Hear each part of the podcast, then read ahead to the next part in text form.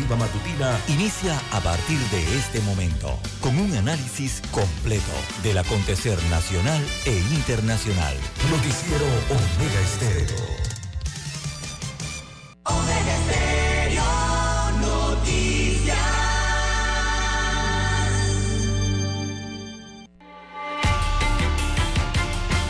A continuación, los titulares, con los hechos que son noticias hoy.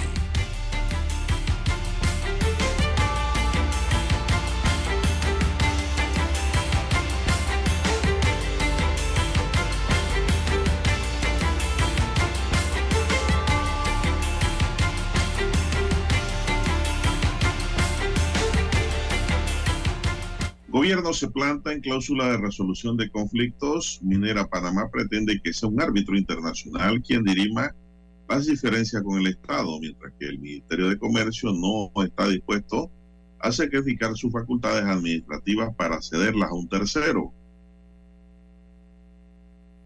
También tenemos para hoy, Panamá tiene inflación baja, pero no se libra del golpe internacional en precios PRD y panameñismo afinan el camino rumbo a sus elecciones primarias. Organizaciones pro familia protestan ante la Corte Suprema de Justicia en defensa del matrimonio tradicional. Mi bus tendrá ahora paradas en la Ciudad de la Salud. Presidenta de la Corte Suprema presenta a la Asamblea proyecto que adopta el Código Procesal Civil de Panamá. También para hoy, señoras y señores. Inspector de la Autoridad de Tránsito está en problema. Van a investigar si en efecto pidió y cogió coima luego de que un ciudadano lo filmara en un video sospechoso. En un video en donde aparece como sospechoso el acto. Él mismo ha negado todos los cargos. Ahora corresponderá al tránsito decir o determinar si en efecto se cometió algún tipo de falta o delito. Ministerio de Salud verifica cumplimiento de normas sanitarias. Más de 3 millones estarán habilitados para votar en el 2024. Otro golpe al bolsillo del panameño sube el precio de la gasolina mañana. También tenemos Ladrones son capturados luego de un robo a una casa de empeño en el sector este. Cazaron a un violador. Se escondía en la provincia de Coclé. Una pared le cayó encima a un constructor y lo mató. Este no tenía su casco de seguridad, según se informa. Esto ocurrió en Boquete provincia de Chiriquí. También a un sujeto le dictan detención con fines de extradición por homicidio en Curundú. Un conato de incendio se registró ayer en la Dirección de Registro Público. También tenemos para hoy, señoras y señores, controlan incendio en zona libre de Colón, aunque todavía hay humo y llamas en el lugar del siniestro luego de más de 24 horas. Bien, amigos y amigas, estos son solamente titulares. En breve regresaremos con los detalles de estas y otras noticias. Estos fueron nuestros titulares de hoy. En breve regresamos.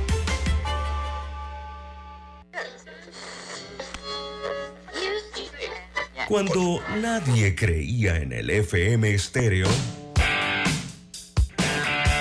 Esta es la nueva generación en radio. Esta es la generación Omega. Construimos el camino que seguirían las demás. Omega Estéreo. 41 años de profesionalismo, evolución e innovación.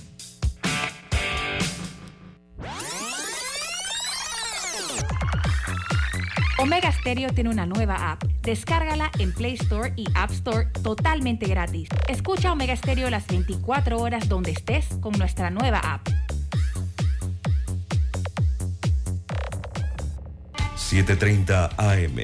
Infoanálisis, con entrevistas y análisis con los personajes que son noticia. La mejor franja informativa matutina está en los 107.3 FM de Omega Estéreo cadena nacional.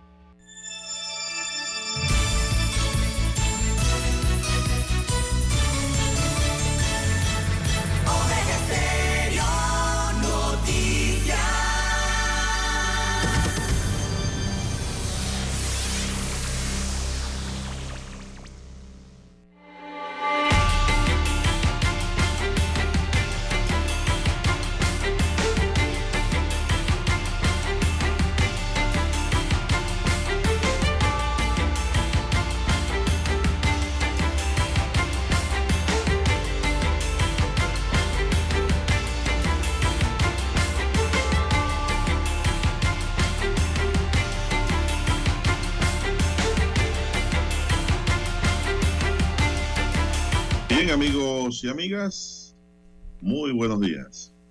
Hoy es jueves 12 de enero del año 2022. Nos acompaña en el tablero de controles don Daniel Arauz Pinto. En la mesa informativa le saludamos. César Lara.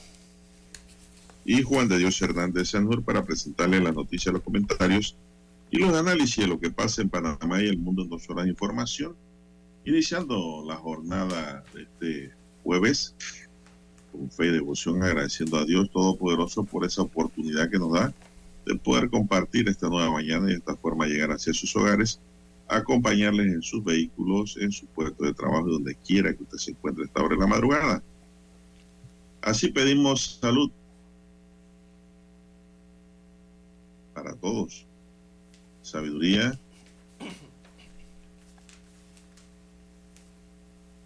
también pedimos eh, protección ante tantos peligros que nos rodean, seguridad.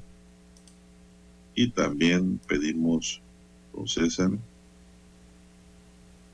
que Dios nos llene de bendiciones todos los días, nos proteja, nos cuida, cuídenos, mantenga siempre pues un buen estado de salud. Quien dice salud, igual para todos nuestros oyentes. Gracias. Mi línea directa de comunicación es el doble seis catorce catorce cuarenta y cinco y me pueden escribir. Al doble seis catorce catorce cuarenta y cinco. Don César Lara está en redes sociales don César nos recuerda su cuenta. Bien, estamos en las redes sociales, en arroba César Lara R, arroba César Lara R es mi cuenta en la red social Twitter. Allí puede enviar sus mensajes, sus comentarios, denuncias, fotodenuncias, el reporte del tráfico, temprano por la mañana esos incidentes que le pasan en la vía o lastimosamente los accidentes que ya se registran. Bueno, toda esa información la puede enviar allí, eh, lo que usted se encuentre sobre la vía, información que le sirve al resto de los conductores para tomar mejores decisiones. Buenos días, eh, Daniel Araúz, allí en la técnica, a usted, don Juan de Dios, en la unidad remoto a todos los amigos escuchas aquí en la República de Panamá que nos sintonizan en dos frecuencias en todas las provincias, las comarcas, el área marítima donde llega la señal de Omega Estéreo, también los que están en el canal 856 de Tigo, televisión pagada por cable a nivel nacional. Omega Estéreo llega a su televisor. También los que ya nos sintonizan en omegaestereo.com, cobertura a nivel mundial. Los que ya han activado su aplicación de Omega Stereo, la tienen en su dispositivo móvil o en su celular y nos escuchan a esta hora de la mañana. Si usted no la tiene aún, bueno, usted la puede descargar desde su tienda Android o iOS. También estamos en Tuning Radio. ¿Cómo amanece para hoy, don Juan de Dios? Jueves 12 de enero del 2023. muy bien. Muy bien, don César, gracias. Espero que todos estén bien también. Usted, don Dani. Muy bien, muy bien. Bien, vamos a iniciar, don César. Así es. ¿Qué tenemos para arrancar esta mañana? Bien, don Juan de Dios. Va para arriba. Bueno, Minera Panamá apela y gana tiempo para evitar el cierre del proyecto minero, don Juan de Dios. Así que la empresa minera es First Quantum, la empresa es First Quantum, eh, su subsidiaria en Panamá es Minera Panamá y tiene el proyecto Cobre Panamá. Ese es el orden de los nombres, don Juan de Dios. Eh, Ellos intentan entonces ganar tiempo para evitar el plan de mantenimiento y cuidado ordenado por el gobierno recientemente, como paso eh, que deja entonces en forma, eh, eh, dejaría en firme si se da este paso, ¿no? El cierre comercial de la planta minera. Ayer la empresa confirmó que el 10 de enero presentó la apelación para frenar la resolución que ordenó el plan de cuido, ordenado por el Ejecutivo Nacional en el mes de diciembre. Tristan Pascal, que es el CEO eh, de First Quantum Mineral Limitada en Canadá, eh, había adelantado en una eh, llamada con analistas financieros que este sería el paso a seguir. Minera Panamá tenía hasta el día de ayer, 11 de enero, como fecha límite para presentar un recurso de apelación ante el Ministerio de Comercio e Industrias de Panamá contra la resolución de la Dirección Nacional de Recursos Minerales que previamente rechazó un recurso de reconsideración contra la orden de implementar un plan de mantenimiento y cuidado. Una vez presentada la apelación, el MISI tiene un plazo de hasta dos meses para resolver el recurso.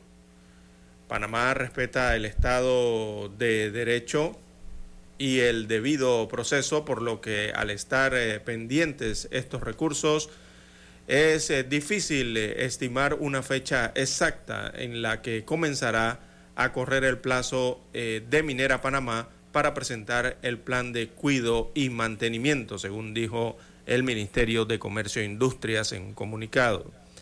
Así que los trabajadores de Minera Panamá eh, se reunieron también el día de ayer con la ministra de Trabajo y Desarrollo Laboral panameña para evaluar eh, su futuro eh, o evaluar si en un futuro se ejecuta el cierre comercial de la mina, don Juan de Dios. Así que fue presentada entonces esta apelación esta semana y les da un promedio de, serían 30, 60 días adicionales, eh, tendrá el Estado panameño a través del MISI eh, para resolver esta apelación de la empresa eh, que tiene, bueno, no sé si ponerlo entre comillas, el contrato de concesión para la extracción de minerales en el distrito especial de Omar Torrijos Herrera en el Caribe panameño, don Juan de Dios. Bueno, el Ministerio de Comercio e Industria, don César, ha dicho que está dispuesto a alcanzar un acuerdo sí. en, el, en el menor tiempo posible con esta empresa, pero hay puntos insacrificables en este proceso. Eh, Federico Alfaro, ministro del Ministerio de Comercio, dejó claro que en una entrevista concedida el miércoles a la Estrella de Panamá que bajo ninguna circunstancia el Estado puede ascribir que las resoluciones administrativas privativas del Estado sean resueltas por un arbitraje internacional. Este es uno de los puntos que están trabajando y que mantiene trabadas las conversaciones y la firma del contrato entre las partes. Es decir, el Estado panameño no va a ceder su derecho administrativo, su derecho de administrar y decidir los asuntos de Estado a un árbitro, don César. Después de experimentar el fallo de la Corte, que declaró en 2017 inconstitucional la ley y el contrato que rige la actividad minera, la empresa quiere dejar por escrito otra vía de solución de conflicto, pero el gobierno no está dispuesto a conceder en un futuro esta facultad a un tercero. Insiste en tener un rol primario y después si la empresa considera que el contrato fue resuelto de forma incorrecta, todavía tiene las opciones legales locales para hacer los reclamos, no César. Es decir, tiene que utilizar las vías de la justicia ordinaria panameña. Con esto no esquiva el reclamo de la empresa sobre su seguridad jurídica en caso de expropiación o rescisión. Lo que pide Alfaro es ser responsable, razonable, porque el Estado tiene sus preocupaciones y debe mantenerse en su posición para proteger sus intereses, dice el funcionario. Además, se trata de normas internacionales. Hasta este momento, la mina ha presentado siete recursos de apelación en contra de la resolución que se ha ordenado a través del MIBI, eh, del Ministerio de Comercio, el MISI, en diciembre, en materia de cuidado y mantenimiento, a lo que debe responder la entidad la próxima semana. Con base en eso, nosotros nos mantenemos firmes con esa decisión, adelantó el ministro. Paralelo a esas conversaciones, la mina notificó su intención de someter a arbitraje de inversión o reclamo bajo el acuerdo de libre comercio entre Canadá y Panamá. Alfaro enfatizó que el contrato incluye protecciones legales y económicas para la empresa, considerando que se trata de una inversión billonaria a largo plazo. Esta semana la empresa anunció a sus accionistas que estaban dispuestas a firmar un acuerdo. Para ello admitió ciertas premisas económicas que exige el gobierno Alfaro mantiene el mismo tono. A nadie le conviene llegar a un punto que no sea la firma de un contrato, aunque ninguno por ahora sacrifica su esquina, don César, en este tema. Pero el gobierno, según ha dado a conocer, y esto fue una entrevista que le concedió a la estrella de Panamá el ministro Alfaro, Panamá no va a ceder sus facultades legales administrativas para ponerlas en manos de un tercero que decida quién o no tiene la razón en un contrato firmado, César. Así que tienen que usar los eh, canales locales, legales, para resolver los conflictos.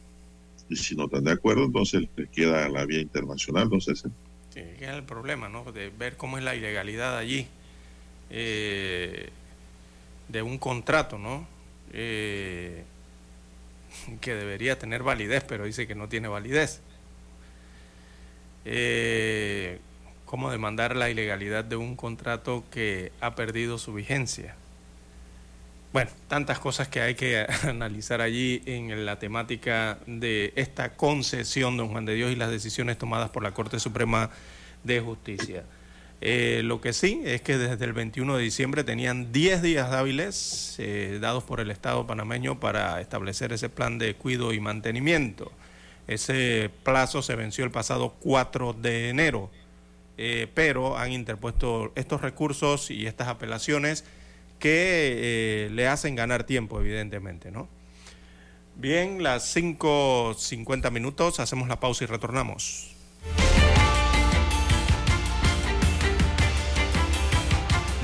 Franja informativa matutina está en los 107.3 FM de Omega Estéreo, 5.30 AM Noticiero Omega Estéreo presenta los hechos nacionales e internacionales más relevantes del día. 7:30 AM. Infoanálisis. Con entrevistas y análisis con los personajes que son noticia.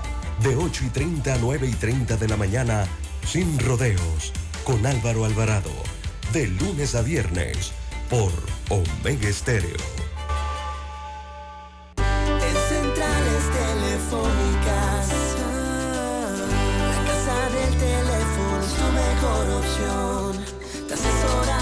ofrecemos buena atención. Con años de experiencia trabajando para ti. La casa del teléfono, ubicados en Via Brasil y vista hermosa. La casa del teléfono, La casa del teléfono, distribuidores de Panasonic. Ven a visitarnos. La casa del teléfono.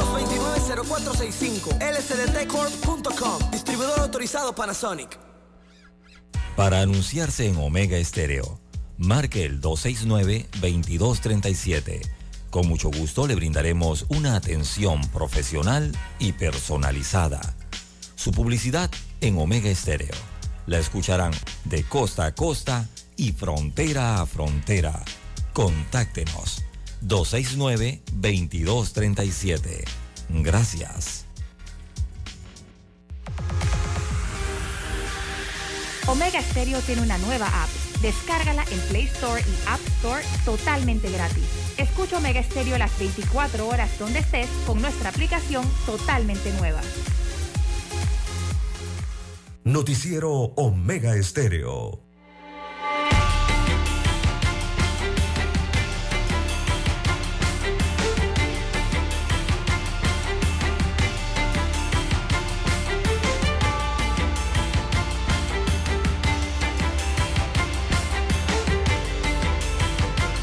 Bien, seguimos con más noticias. Son las 5.54 minutos. Este martes 10 de enero entró a operar la extensión de la ruta y nuevas paradas en la ciudad de la salud, luego de la actualización del plan de seguridad entre la Caja de Seguro Social y el Consorcio Construcciones Hospitalarias y la empresa Mibus.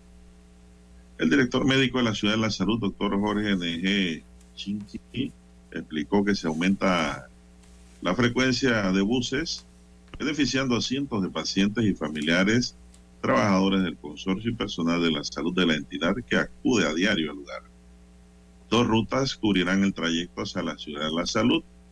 La C970 que inicia y finaliza en Albro de 2 de la mañana a 10 y 45 de la noche. Y la C974 que inicia en la gran estación de San Miguelito y finaliza en la estación del metro de San Miguelito en horario de 2 y 30 de la mañana a 8 y 10 de la noche Ambas rutas funcionarán de lunes a domingo. La ruta interna ingresará al proyecto por la floresta para dejar a empleados del consorcio y a funcionarios de la Caja de Seguro Social en la parada temporal ubicada cerca de la consulta externa. Posteriormente, la ruta trasladará a pacientes, familiares y personal de salud a una segunda parada ubicada a un costado del edificio industrial. Así que pues se habilitan amigos y amigas paradas en la ciudad de la salud, porque cada día hay más usuarios en el área, el área de César. Sí, hay que recordar, eh, hay que recordar a la, a la, población que la ciudad de la salud es un hospital de cuarto nivel eh, de complejidad, es un integrado en este caso, ¿no? Eh, hay varios institutos especializados que van a formar parte de esa ciudad de la salud. A medida que se vayan, ya se han inaugurado algunos, y a medida que se vayan incluyendo el resto, no vayan terminando los trabajos. Eh, la ciudad de la salud no cuenta con cuarto de urgencia, ese cuarto de urgencia que regularmente uno conoce ¿no? y, al cual acude la población. No, la ciudad de la salud allá en, eh, al lado del Merca Panamá, eh, la vía, esa es la vía oeste, no, perdón, esa es la vía este de acceso al puente centenario, eh, muchos lo conocen como Chivo Chivo, campo de antenas.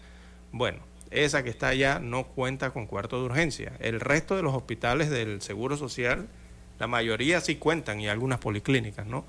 Con cuartos de urgencia. Allá lo que se hacen son eh, tratamientos, don Juan de Dios, e intervenciones especializadas, o sea, son operaciones eh, de estas especializadas las que se realizan allí otro tipo de procedimientos que son más especializados. Eso para aclararle a la población, porque hay algunos que quizás hasta se van para allá pensando que tienen cuarto de urgencia. La ciudad de la salud, repetimos, no tiene cuarto de urgencias. Pero sí eh, necesita entonces vías, eh, rutas, perdón, de transporte eh, cercanas porque tiene hospitalización y bueno, los familiares y hay que los pacientes tienen deben tener una forma de llegar, ¿no?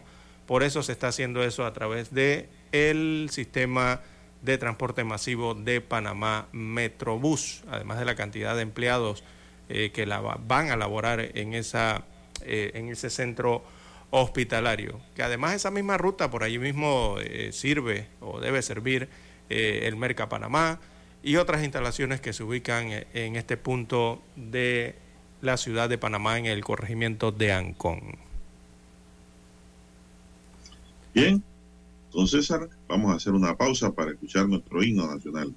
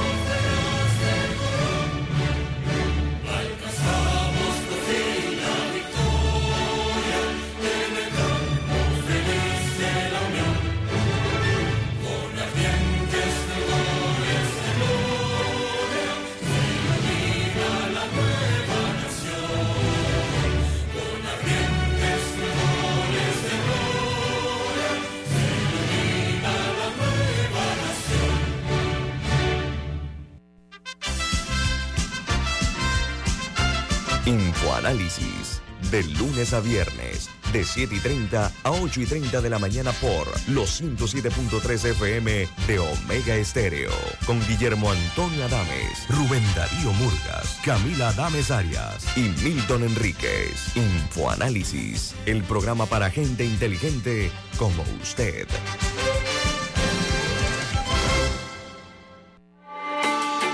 Noticiero Omega Estéreo.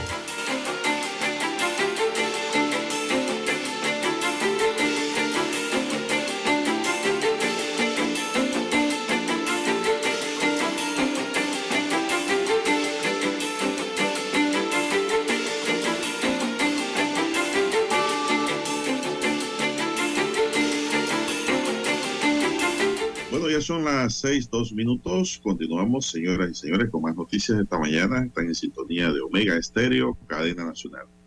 Bueno, don César circuló un video el fin de semana redes sociales. Eh, ayer no comentamos el tema, pero sí habíamos visto el video. Y hoy aparecen noticias en los diarios en donde se dice que un inspector de la Autoridad de Tránsito y Transporte Terrestre fue denunciado mediante un video difundido por las redes sociales por estar supuestamente recibiendo coimas. La persona que lo grabó asegura que este funcionario estaba quitándole plata a un joven en la vía Porras y que incluso lo acompañó hasta el cajero ubicado en un supermercado para que sacara el dinero. La autoridad de tránsito dijo este miércoles que inició una investigación para determinar o descartar si el inspector miembro de la institución actuó de manera incorrecta como el autor del video ha asegurado en redes sociales. Este funcionario ya fue identificado y de ser hallado responsable de la acusación se le aplicará el reglamento interno, asegura la autoridad de tránsito en un comunicado difundido ayer. De este modo reafirmamos nuestro compromiso de seguir trabajando con Radesi para beneficio de los actores viales, reiterando que no se permitirán actos que empañen la imagen de nuestra institución, agrega la autoridad de tránsito en este pronunciamiento. Tras un video que circula en redes sociales sobre un incidente con una unidad de nuestro cuerpo de inspectores, informamos pues que la investigación se inicia a lo interno del ATT, don César. ¿Qué le pareció? ¿Usted vio ese video? Eh, vi parte de ese video que estaban siguiendo para que lo analizara también. un tercer automóvil. Eh, pero sí hay que hacer la investigación, don Juan de Dios. Eh, si la investigación comprueba que hubo alguna falta o, esto se dio, evidentemente allí no hay más nada que hacer que ordenar la destitución. Si se le comprueba, don Juan de Dios. Exactamente. Si se le comprueba. Si no, bueno, habrá Ahora bien. Exacto. La, la persona que filmó, don César, estaba muy molesta, muy ofuscada. Inclusive hizo y dijo groserías ante el funcionario que se retiró del lugar. Pero, don César, el problema es el siguiente. Sería bueno que el joven denunciara que en efecto así ocurrió y que mostrara que mostrara ese día y hora, ¿no? Que sacó algún dinero del banco. El slips, exacto. Sí, el slip. Porque realmente, don César, si la acusación solo se queda en los videos, en ese video yo no vi entrega de nada. Honestamente es así. Y le estoy hablando objetivamente. ¿ah? Yo no puedo creer en lo que otro diga si no me presenta las pruebas. Y esto se lo digo como conocedor del derecho. Los hechos se prueban con prueba. Sin prueba no hay delito. Sí, y es el tema de que tanto se habla en el país, ¿no? Mire. Tiene que haber eh, ahí como especie de una ampliación de la denuncia de la persona que firmó y si aparece la persona que supuestamente fue coimeada a ampliar y a presentar las pruebas, las evidencias de que en efecto le ocurrió así. De lo contrario, con ese solo video yo no creo que a este funcionario le vayan a aplicar, don César, algún tipo de sanción eh, de orden severo. Así lo veo yo. Yo no vi nada en ese video, nada más vi que el inspector conversaba con el joven, luego se retiraron, un carro iba atrás del otro, pick up tras pick up, se metieron frente a un supermercado, creo que el 99, me parece, de Vía Porre, Y, de allí no vi más nada. Así es, eh, don Juan de Dios. Eh, esto del tema de las coimas eh, lleva evidentemente al tema de la corrupción. no nos estamos refiriendo a este caso específicamente, hablamos de forma general. la corrupción viene de dos vías, don Juan de Dios. El que propone y el que la paga, o el que paga por el acto de la coima, ¿no? En este caso. debe haber algún tipo de castigo para ambos. Eh, es que allí viene el problema, don César. Si me proponen una coima, también la persona tiene derecho a, denunciarlo, ¿no? Que es lo que usted bien señala. Pero don César, ahí es donde viene el problema. El que entregó la coima no va a hacer nada. Lo más probable. Lo más probable. Y no se puede condenar por sospechas, entonces no se puede sancionar por sospechas. Esa es una máxima del derecho. Por eso que usted ve mucha gente frustrada a veces que salen de los juzgados cuando esperan una condena y el juez no puede condenar porque no hay las pruebas suficientes, las evidencias que demuestren la culpabilidad, don César, del procesado. Entonces eso que también crea eh, mucha frustración social, pero digo, no es culpa del juez, no es culpa del jugador, porque no puede condenar por sospecha. A él hay que darle las pruebas, las evidencias de que en efecto las cosas ocurrieron de esa forma como se plantearon en una denuncia, querella o pretensión. De lo contrario, no pasa nada, pues viene el... Y aunque haya pasado, ¿ah? aunque haya pasado, si no hay prueba, ¿qué podemos hacer? Es fundamental y una prueba bien contundente. Exactamente. El otro problema que tenemos es que en Panamá todo el mundo es camarógrafo, todo el mundo filma, pero los videos son pésimos. las redes sociales están llenas de videos y de hechos que acontecen, pero que no tienen efectos jurídicos, pues porque no son delitos ni faltas. No, tú no lo ves, esos videos no sirven. Filman mal, la gente tiene que aprender a filmar en su celular también. Entonces, eso no es, eso no es difícil. Así es. Eh, hay otro eh, problema. Bueno, ya existen las cámaras de... No filman completo el video, cortan. Exactamente. Eh, otra, otra situación hubiese sido si, si, bueno, si se hubiese logrado captar el, el, audio o el video de lo que conversaban. Regularmente cuando esto pasa, no es este caso, pero cuando ha pasado, es porque va un acompañante eh, en el vehículo, don Juan de Dios, y enciende el celular allí lo coloca lateralmente y bueno, y graba todo, incluso a veces hasta graba el momento en que se realizan eh, las coimas. Eh, o el, estas cámaras ahora que con la tecnología que hay, ¿no? Que, que, se colocan dentro del habitáculo del carro, por ahí donde está el espejo retrovisor interno del auto, o en cualquier otro punto, y está grabando tanto hacia afuera la vía, lo que ocurre, como lo que ocurre alrededor del vehículo, ¿no? ¿Usted qué hubiera hecho si usted hubiera sido de esa sí quizás hubiera obtenido una buena imagen, don Juan de Dios, hasta un buen audio. Don César, ¿usted qué hubiera hecho si usted hubiera sido el inspector y hubiese sido inocente también? Eh, si yo fuese el inspector. Ah, no, yo, le, pido, yo, le digo que, que, presente las pruebas, pues. que presente las pruebas en contra mía y listo. No, don César. No, el inspector de tránsito debió llamar a un miembro de la Policía Nacional y encarar la situación. Ah, no, pero se refiere a que se refiere, ah, se refiere a después cuando otro un tercero llegó a, gritarle improperios y esto. Exacto. Ah, bueno, ahí sí, no, ahí no, ahí sí, un funcionario, él debió decir, debió sacarle las funciones eh, para las cuales ejercen la institución, don Juan de Dios si eso está clarito, no, el es una falta de respeto. Eso. Por la falta de respeto, él debió llamar a un miembro de la Policía Nacional. También, sí, auxiliarse. Para, que se aclarara la situación y se entendiera de que él era un funcionario, don César, que estaba cumpliendo sus funciones mm. y que se le estaba encarando y acusando públicamente de algo que no hizo. Sin embargo, él agarró el carro y se marchó. Sí, en silencio. Se asustó son cosas que se dan, ¿no? En el escenario. Cosas que analizan siempre. Y falta de instrucción, ¿no? A los inspectores. sobre el hecho. Eso se llama falta de instrucción también, ¿no? Ah, porque yo vengo diciendo lo mismo. Panamá no tiene una escuela de inspectores de tránsito donde lo formen. Correcto. Para que sean inspectores de por vida si quieren.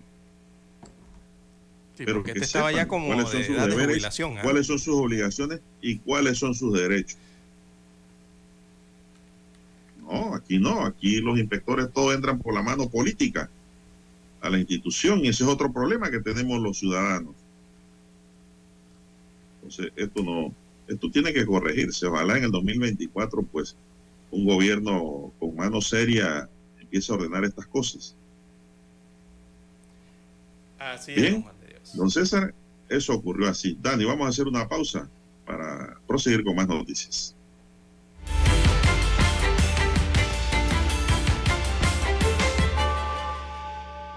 La mejor franja informativa matutina está en los 107.3 FM de Omega Estéreo.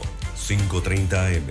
Noticiero Omega Estéreo. Presenta los hechos nacionales e internacionales más relevantes del día. 730 AM. Infoanálisis.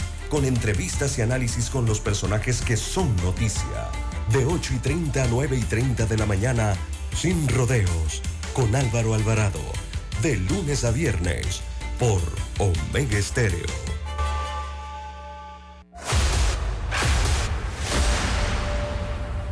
Desde los estudios de Omega Estéreo, establecemos contacto vía satélite con la voz de América. Desde Washington, presentamos el reportaje internacional.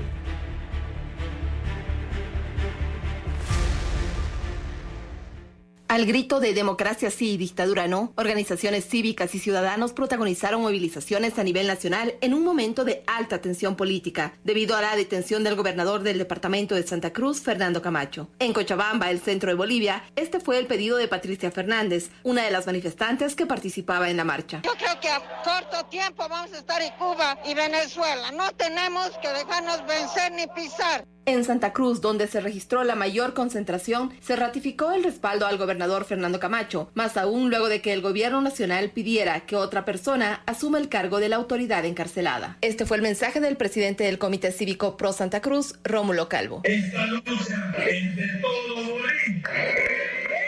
Es una lucha, la restauración del Estado Representantes de las organizaciones cívicas enfatizaron que las protestas no solo son en respaldo a la región de Santa Cruz, sino por la defensa de la democracia y para pedir la liberación de los presos políticos en todo el país. Al respecto, el gobierno boliviano consideró que lo que buscan estas movilizaciones es la impunidad, y el senador del oficialista Movimiento al Socialismo, Leonardo Loza, dijo que se pedirán no solo detenciones preventivas, sino también sentencias. Y nosotros vamos a exigir plenamente a la justicia no solo detenciones preventivas, tienen que darle sentencia a ese tipo de personas en este contexto, en entrevista con La Voz de América, el analista político Rolando Tellería se refirió a la situación de la democracia en el país y el rol que cumple la región de Santa Cruz. La democracia, la libertad y el futuro de Bolivia dependen hoy de la lucha de Santa Cruz.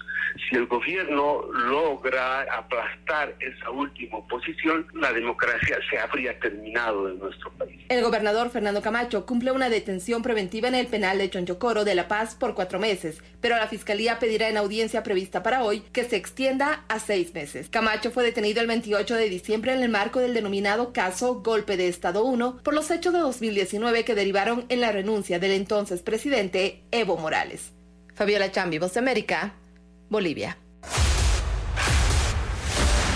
Escucharon vía satélite desde Washington el reportaje internacional. Desde el dominante Cerro Azul, Omega Estéreo cubre las provincias de Panamá, Colón, Darién, Panamá Oeste y las playas en los 107.3.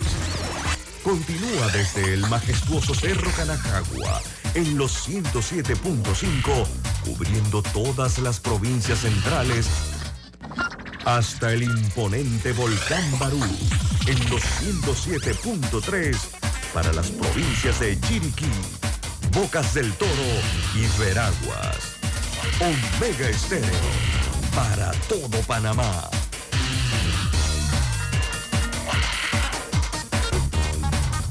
Omega Estéreo, cadena nacional. Noticiero Omega Estéreo.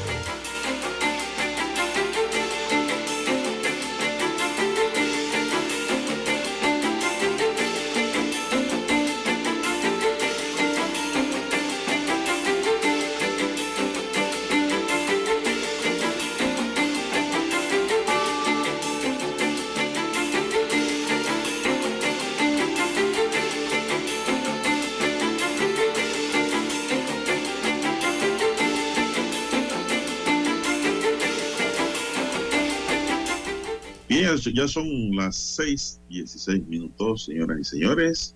La magistrada presidenta de la Corte Suprema de Justicia, María Eugenia López Arias, presentó este miércoles ante el Pleno de la Asamblea Nacional el proyecto de ley que adopta el Código Procesal Civil de la República de Panamá. El documento afirmó la magistrada López impulsará un nuevo modelo de gestión de procedimiento en la jurisdicción civil en Panamá. Como fuente para la elaboración de este anteproyecto se consultó la experiencia de reformas de alrededor de 10 países, un proyecto anterior de la reforma al Código Judicial. Se desarrollaron consultas a los servidores judiciales en visitas que se hicieron a diferentes provincias y a los usuarios a través de consultas públicas que estuvo publicada en el sitio de internet del órgano judicial. El documento surge de la iniciativa y la voluntad del Pleno de la Corte, convencidos de la necesidad de modernizar la jurisdicción civil y que fue sometido a otras consultas institucionales de gremios, academia y sociedad civil organizada, usuaria de la jurisdicción en donde eh, se dieron consensos que enriquecieron la propuesta. La propuesta busca simplificar y agilizar los trámites además de brindar al jugador herramientas que le permitan decidir en tiempo razonable, dando respuestas oportunamente.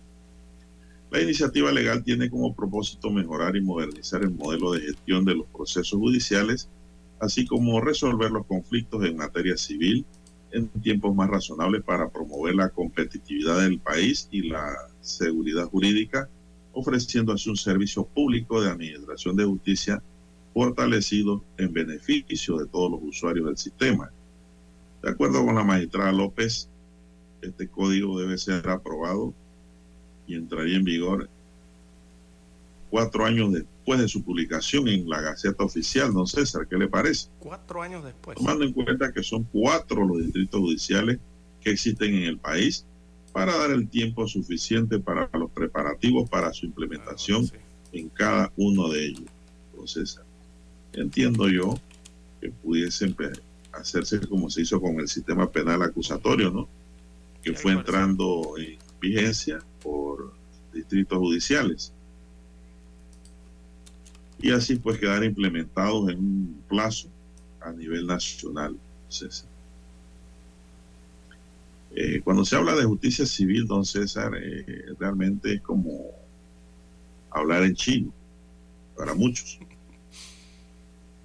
Porque todo el mundo habla de delitos, de penas y de querellas y denuncias, pero la jurisdicción civil es un derecho, don César, que regula, regula la, esencia de la vida civil de cada ciudadano en cuanto a sus derechos y también a sus obligaciones. Por eso es que cuando usted le dicen, mucha gente le dice a usted, yo tengo derecho, pero también ahí tiene que ir una pregunta inmediata. ¿Y cuál es su obligación? Es un derecho amplio, entonces, el derecho civil. Y el código que se pretende, pues, eh, adoptar es el procesal civil, es decir, el que le da vida procedimental a los derechos civiles de los ciudadanos. en cuanto a la administración de justicia en manos de hombres y mujeres que tienen esa sagrada misión, don César. Y que en Panamá es prolongadísima, don César por un proceso ordinario puede llevarse un mínimo de cinco años, don César, para encontrar tal vez una respuesta positiva. Tal vez, porque puede perder aunque tenga la razón también, don César, por razones de procedimiento. O porque escogió un abogado equivocado, pues. También eso pasa. Un abogado que vaya a practicar con su caso.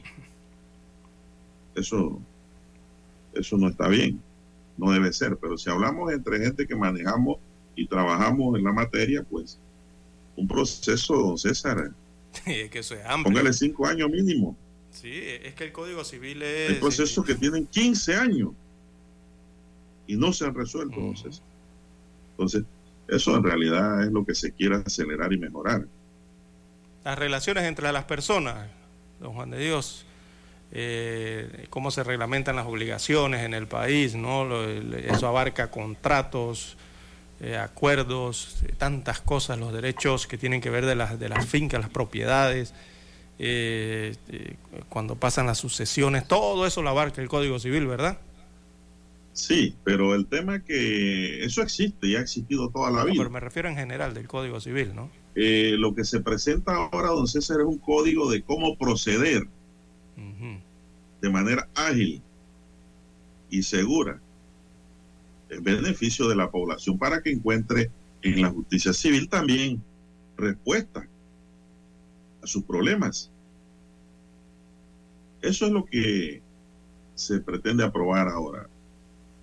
El procedimiento civil en Panamá. O sea, que sea, que sea, habido que sea la forma correcta y que sea más preciso entonces. Se han dado reformas, pero hay, hay el, el gran problema que se encuentra en Panamá en esta materia, don César, y aquí vuelvo y digo lo mismo, ojalá en el 2024 llegue un gobierno que respete la administración de justicia como base fundamental para el sostenimiento de la democracia, es decir, de los derechos y las obligaciones y el respeto a la- entre individuos, ¿no?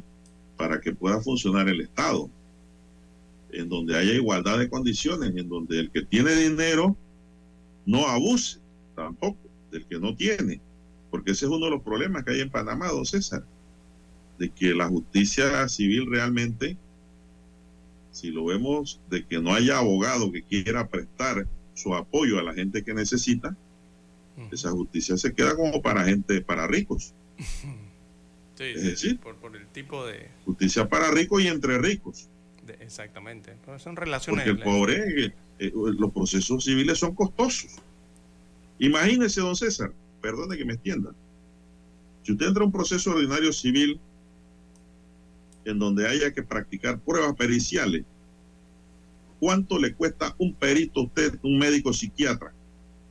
Usted lo pida para que entre al proceso como demandante, si usted es pobre. ¿Cuánto le cuesta, don César? un especialista médico como perito. Cuatro mil, cinco mil dólares por lo bajo. ¿Cuánto le cuesta un ingeniero para una pericia? Un ingeniero que es bueno, que sepa la materia, que vaya a dar un dictamen pericial. Mucho dinero. Un trabajador social, eh, qué sé yo, un psicólogo.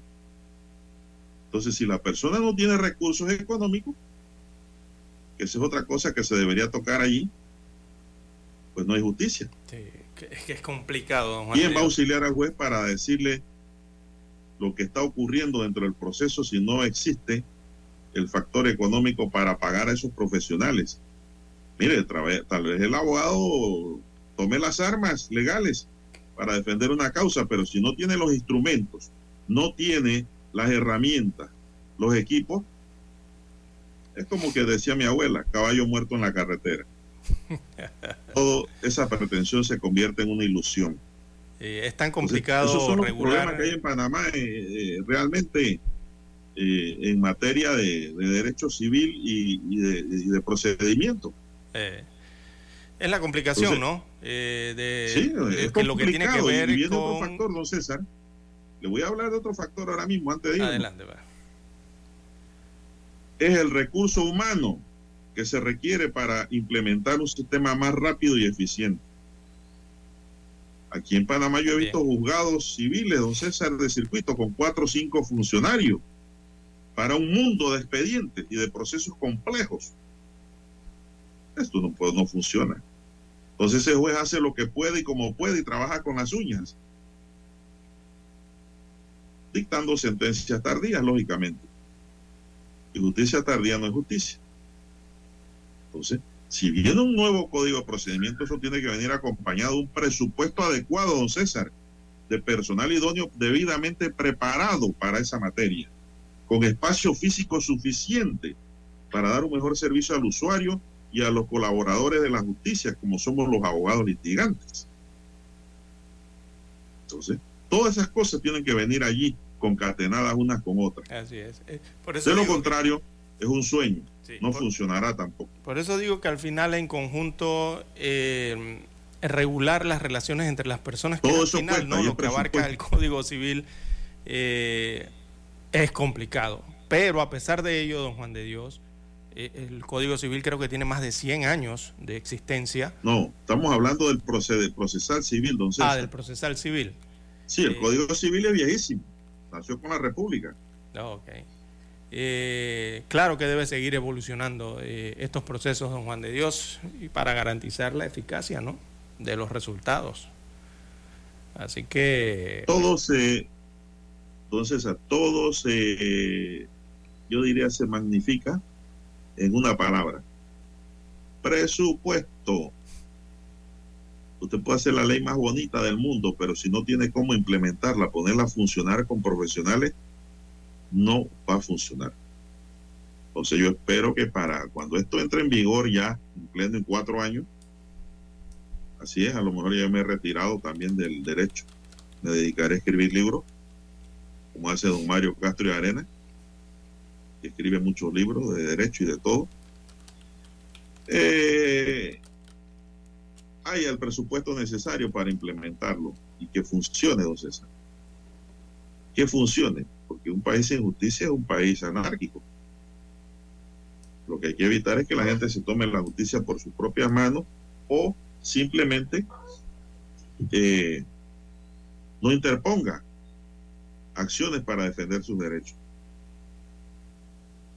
Eso es lo que eh, hay que buscar, que haya equidad social en el derecho. Y ese es uno de los derechos más difíciles para la gente que no tiene recursos también, como ya dije, el tema judicial en materia civil y procesal civil. Bueno, Dani, vamos a hacer una pausa porque hay que escuchar el periódico. Omega Estéreo, cadena nacional. Para anunciarse en Omega Estéreo marque el 269-2237. Con mucho gusto le brindaremos una atención profesional y personalizada. Su publicidad en Omega Estéreo. La escucharán de costa a costa y frontera a frontera. Contáctenos 269-2237. Gracias.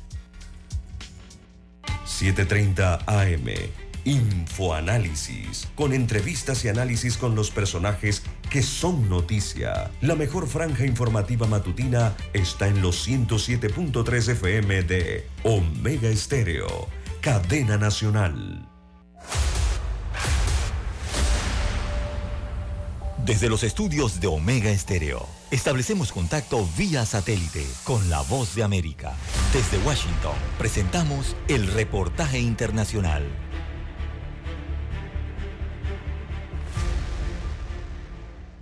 La fiscal de la Nación, Patricia Benavides, dispuso iniciar investigación preliminar contra la presidenta de la República del Perú, Dina Boluarte, el presidente del Consejo de Ministros, Alberto Tarola, ministro del Interior, Víctor Rojas, ministro de Defensa, Jorge Chávez, y su ex jefe de gabinete, Pedro Angulo, por los presuntos delitos de genocidio, homicidio calificado y lesiones graves cometidos durante las manifestaciones en los meses de diciembre de 2022 y enero 2023. El gobierno de la presidenta Dina Boluarte en Perú declaró un duelo nacional sin suspensión de actividades por el fallecimiento de 18 personas víctimas de la violencia desatada durante las manifestaciones de protesta que se realizan en el país. Entre ellos figura una menor de edad y un policía. El jefe del gabinete, Alberto Tarola, durante su presentación ante el Congreso de la República buscando el voto de confianza, dijo: El gobierno ha decidido declarar duelo nacional laborable y media hasta las banderas en homenaje y respeto a los, a los caídos. La Defensoría del Pueblo ha confirmado que 17 civiles y un policía fallecieron en Juliaca, ciudad ubicada en la región de Puno, en hechos ocurridos durante la jornada de protestas del lunes 9 de enero. En total, son 45 los peruanos fallecidos en las manifestaciones en el país desde diciembre del 2022. La Voz de América conversó con el sociólogo y analista Carlos Reina y remarcó que ha existido brutalidad por parte de las fuerzas del orden para controlar las marchas, lo que generó más ira en los que manifiestan su protesta. El otro factor importante de la de las protestas es la brutalidad de la respuesta militar policial. Todos por muertos de bala. Entonces eso también ha encendido mucho más las El sociólogo Carlos Reina agregó que las acciones de la presidenta Dina Boluarte, así como las de su anterior jefe de gabinete, Pedro Angulo, deben ser investigadas y juzgadas por todo lo que ha ido ocurriendo. Cabe precisar que el primer ministro Alberto Tarola también anunció la inmovilización social obligatoria por tres días en Puno, de 8 de la noche hasta las 4 de la madrugada, como una medida para evitar más violencia y que se traduce en un toque de queda. Silvia González, Voz de América, Perú. Escucharon vía satélite desde Washington el reportaje internacional.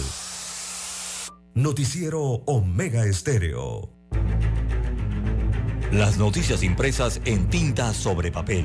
Con ustedes. Escuchando el periódico. Los titulares de las primeras planas de los diarios estándares de circulación en Panamá.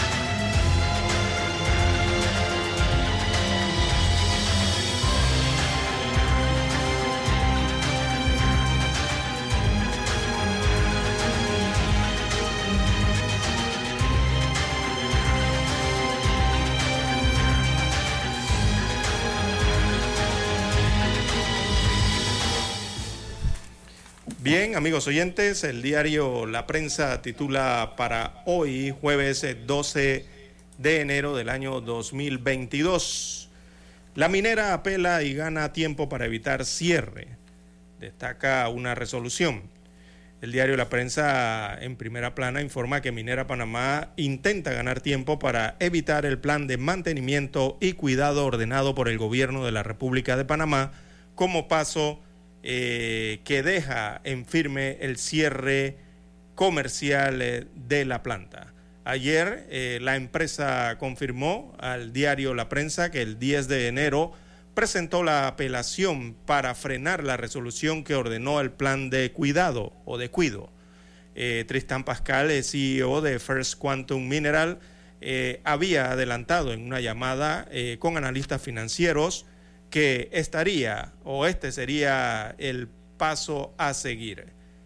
Minera Panamá eh, tiene, tenía, mm, veamos aquí la fecha, hasta ayer 11 de enero, como fecha límite para presentar un recurso de apelación ante el Ministerio de Comercio e Industrias contra la resolución de la Dirección Nacional de Recursos Minerales que previamente rechazó un recurso de reconsideración contra la orden de implementar un plan de mantenimiento y cuido.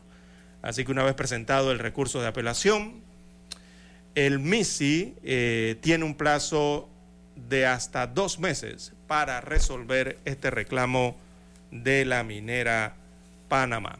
También el diario La Prensa para hoy titula Expresidentes y sus conexiones, los tesoros de Panabrecht. Así titula la prensa en esta seguidilla de reportajes, está en la página 3A. Cada agente eh, de la base interactiva de la prensa sobre la causa Odebrecht lleva conexiones infinitas que linkean con los Chichi Leaks y el caso New Business. Señala hoy entonces este Panabrecht bueno, ahí se encuentran los imputados y sus vínculos en una red. Bien, en otros títulos para la mañana de hoy del diario La Prensa, persiste crisis migratoria, crece llegada de haitianos, esto por Darién. Eh, durante los primeros 10 días eh, del año 2023 ingresaron a Panamá por la selva de Darién 6.042 migrantes irregulares, de los cuales 53% era de nacionalidad haitiana. Las estadísticas del Servicio Nacional de Migración eh, dan una muestra de lo que podría ocurrir este año en las referentes o en lo referente a esta crisis humanitaria, ya que en todo enero del 2022, un año récord en el país, atravesaron eh, el tapón del Darién, eh, una cifra de 4.702 personas. Bueno, mire las cifras y compárelas. También el servicio vitalicio de escoltas para expresidentes sigue en pie. Destaca el diario La Prensa hoy que, alegando problemas eh, de forma, la Corte Suprema de Justicia rechazó una demanda de inconstitucionalidad por posibles eh, fuero y privilegios contra una ley que permite el servicio vitalicio de escoltas a los expresidentes de la República electos por votación directa. También para hoy, 355.623 cambios de residencia en dos años. Son las estadísticas que revela el Tribunal Electoral de cara a las próximas elecciones del 24. Así que los magistrados del Tribunal Electoral informaron este 11 de enero que el Plan General de Elecciones, el PLAGEL, marcha conforme a lo establecido en el calendario electoral. Hicieron un resumen, por ejemplo, de los cambios de residencia entre el 2021 y el pasado 5 de enero del 2023. Dice que se realizaron 355.623 cambios de residencia. También a forma de pregunta titula la prensa hoy, ¿a quién aplicarán las dosis de la bivalente? Se refieren a la nueva vacuna en medio de la pandemia. Panamá recibió las eh, primeras 76.500 dosis de la vacuna bivalente contra la COVID-19 de Pfizer BioNTech, las cuales eh, serán distribuidas en las 15 regiones eh, de salud. Se explicó que las primeras dosis serán aplicadas a funcionarios de salud, pacientes inmunocomprometidos y personas con discapacidad. También en panorama, embalses eh, de Panamá, los más afectados eh, del mundo, en la 5A. En la sección de economía, Uber eh, registra los destinos más visitados y los platos más solicitados en la 2B. También en la página 7A, en los deportes, Sara Luciani es campeona en Guatemala. Y en la página 5B, la sección Vivir Más, bueno, aparece el reportaje de los Globos de Oro. Steven Spielberg y los protagonistas. Un amplio reportaje en la página 5B. Bien, amigos oyentes, son los títulos de la prensa para hoy. Pasamos ahora a escuchar los títulos plasmados en la portada del diario La Estrella de Panamá. Así es, don César. Gobierno insta a Quantum a resolver el conflicto en Panamá. El ministro de Comercio Federico Alfaro dijo en una entrevista con la estrella de Panamá que bajo ninguna circunstancia Panamá puede ascribir que las resoluciones administrativas privativas del Estado sean resueltas por un arbitraje internacional. Si la empresa considera que el contrato fue resuelto de forma incorrecta, todavía tiene las opciones legales locales para hacer los reclamos, dice el ministro de Comercio e Industria Federico Alfaro Boy. En otros titulares, si se tiene una inflación alta, nos costará mucho más pedir prestado, dice Gordón. El economista Rolando Gordón advirtió que la alta inflación disminuye las posibilidades de pagar compromisos financieros como tarjetas de créditos, autos y casas, entre otros. Más titulares, el panameñista y el PRD se preparan para la contienda electoral política.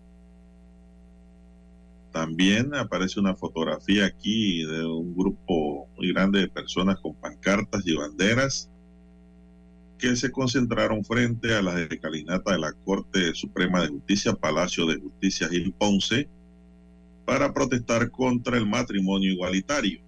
Sectores de la sociedad civil realizaron una marcha que llegó a la Corte Suprema para presionar en contra de la demanda de inconstitucionalidad que daría luz verde a la unión entre personas del mismo sexo en Panamá. Argentina 1985 recibió el galardón a mejor película de habla no inglesa en los Globos de Oro. En Café con Estrella, bañadores que atraen miradas, dice aquí. Eh, aberturas, talles altos y colores vibrantes son las últimas tendencias para el verano 2023. El bloqueador solar y los bucket hat son indispensables para este verano, o sea, el sombrero. Así que ya veremos muchas lindas damitas por las playas con sombrero, don César, porque el sol está que quema de verdad. Reactivar Colón, un asunto de todos. Michael Chen, presidente de la Cámara de Comercio, Industria y Agricultura de Colón, considera que impulsar la economía en la provincia es un trabajo de todos, gobierno, empresa privada y la ciudadanía. Somos la segunda provincia que más aporta al Producto Interno Bruto y la primera per cápita. Los aportes que da la provincia y los que recibe no son cónsonos, remarcó el dirigente empresarial. Y en el titular de techo, la estrella de Panamá para hoy dice, Panamá a la vanguardia del sistema bancario. Las fintech permitirán al usuario realizar procesos bancarios con un solo clic. Expertos comentan los avances que tiene el país en esa materia. Bien, estos son los titulares de la Estrella de Panamá y concluimos así con la lectura de los titulares correspondientes a la fecha. Hasta aquí, escuchando el periódico. Las noticias de primera plana, impresas en tinta sobre papel.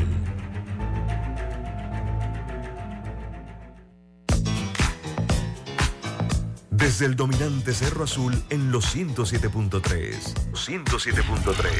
Continúa por el majestuoso Cerro Canajagua en los 107.5 para provincias centrales. Hasta el imponente Volcán Barú. Volcán Barú en los 107.3. Transmite Omega Estéreo, cadena nacional simultánea. Noticiero Omega Estéreo. Desde los estudios de Omega Estéreo, establecemos contacto vía satélite con la voz de América. Desde Washington, presentamos el reportaje internacional.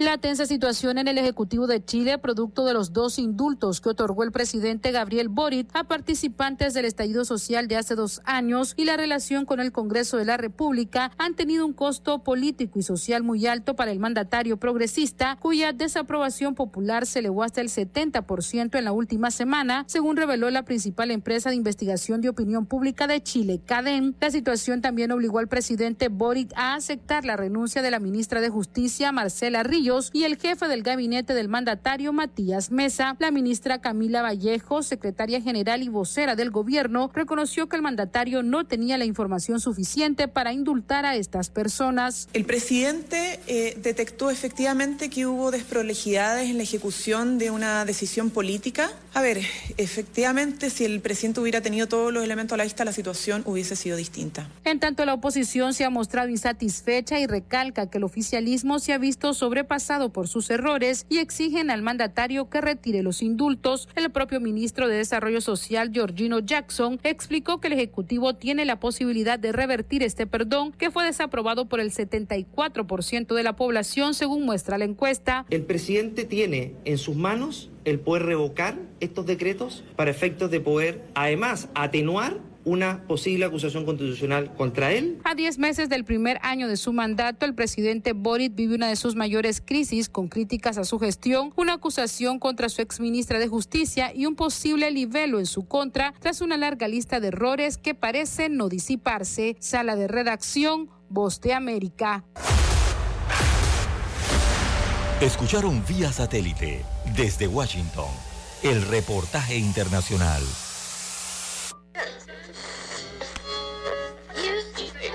Cuando nadie creía en el FM estéreo. Esta es la nueva generación en radio. Esta es la generación Omega. Construimos el camino que seguirían las demás. Omega Estéreo 41 años de profesionalismo, evolución e innovación. Problemas de tierra, reclamos por accidentes, despidos injustificados, reclamos de herencias, sucesiones, daños y perjuicios. Todo problema legal civil, penal y laboral, consulte al 6614-1445. Licenciado Juan de Dios Hernández le atiende. 6614-1445. Con atención en Panamá, Panamá Este, Panamá Oeste, Colón, Coclé, Santiago, Herrera y Los Santos. Anote y consulte 6614-1445. Es momento de adentrarnos al mar de la información. Este es el resultado de nuestra navegación por las noticias internacionales más importantes en este momento.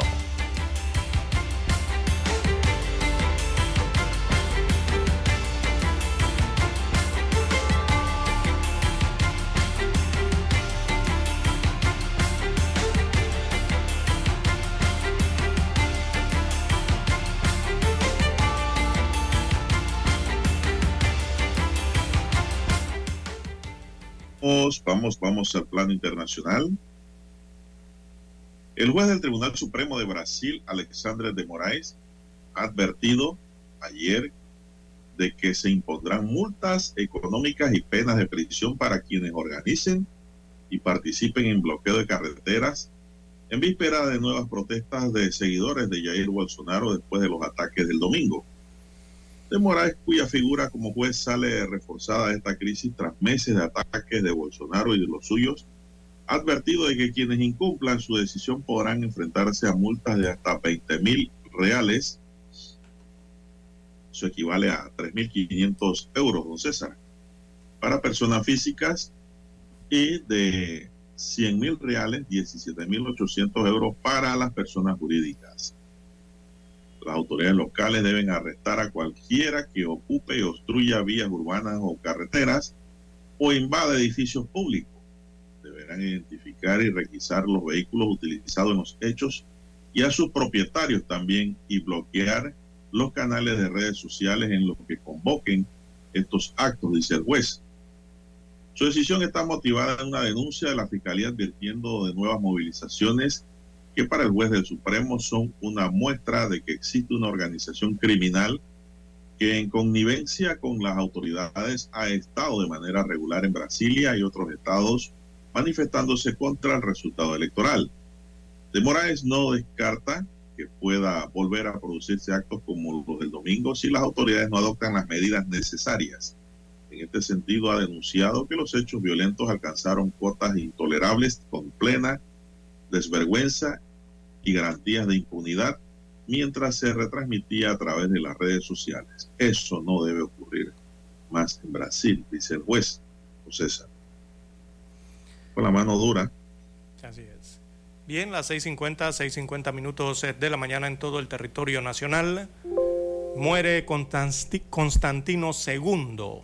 Constantino II es el último rey de Grecia. Así que él será sepultado como un ciudadano común. Este es el último rey de Grecia. Eh, en, en Tatoi, eh, la antigua residencia venariega de la realeza griega. Allí falleció el rey Constantino II. Eh, el ex monarca es una figura controversial en la historia griega falleció en un hospital en la tarde del martes a los 82 años de edad. Así que será sepultado como un ciudadano común. Recordemos que este rey eh, es hermano, o este ex monarca, es hermano de Sofía. Sofía es la reina madre de España. Este rey Constantino también es padrino del príncipe Williams. Así que sus funerales se, llevarán a cabo el día lunes, según anuncian desde eh, Grecia, anuncia el primer ministro Kyriakos Mitsotakis, quien presidió entonces una reunión ministerial sobre este tema. Va a ser eh, sus honras fúnebres eh, serán oficializadas por el arzobispo Jerónimo II de Atenas, jefe de la Iglesia Ortodoxa griega, después de una petición de la familia del difunto. ¿Por qué se señala que es el último eh, rey de Grecia?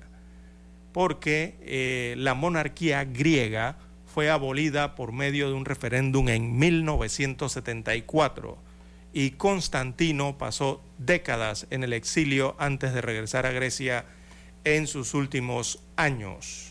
Así que él es el último, eh, entonces, de la dinastía de reyes en Grecia allá en Europa. Bueno, pasa su alma. 6.52 minutos eh, de la mañana en todo el territorio nacional. ¿Qué más tenemos, don Juan de Dios? Bueno, tenemos que el embajador de Estados Unidos en México, Ken Salazar, afirmó ayer que su gobierno trabaja con el del país latinoamericano para que haya más extradiciones de narcotraficantes después de la captura de Ovidio Guzmán, hijo de Joaquín El Chapo Guzmán. Así lo declaró en una rueda de prensa para comentar los resultados de la décima cumbre de líderes de América del Norte, que reunió el martes en la capital mexicana al presidente de México, Andrés Manuel López Obrador, al de Estados Unidos, Joe Biden, y al primer ministro de Canadá, Justin Trudeau. Salazar no quiso comentar en particular acerca del proceso de extradición a Estados Unidos de Ovidio Guzmán, capturado pocos días antes de la cumbre. Ahí vamos trabajando para hacer más extradiciones, anunció sin ofrecer más detalles sobre la crisis migratoria, un asunto clave en la cumbre, el embajador pidió que los migrantes no sean utilizados como herramientas políticas. Son las 6.53 minutos. Bueno, ¿qué más tenemos, don César? Bien, que le gusta la meteorología. Eh, hay que, que ayer se anudaron los buenos o, o, o, se reanudó lo que fueron los vuelos más bien domésticos, ¿no? En los Estados Unidos de América, que fueron los principales afectados por una falla eh, que causó caos en los aeropuertos en la mañana del día de ayer en los Estados Unidos y afectó miles de vuelos. Eh, los más afectados fueron los vuelos locales internos dentro de los Estados Unidos porque no funcionaba el NOTAM. Esas son las siglas ¿no?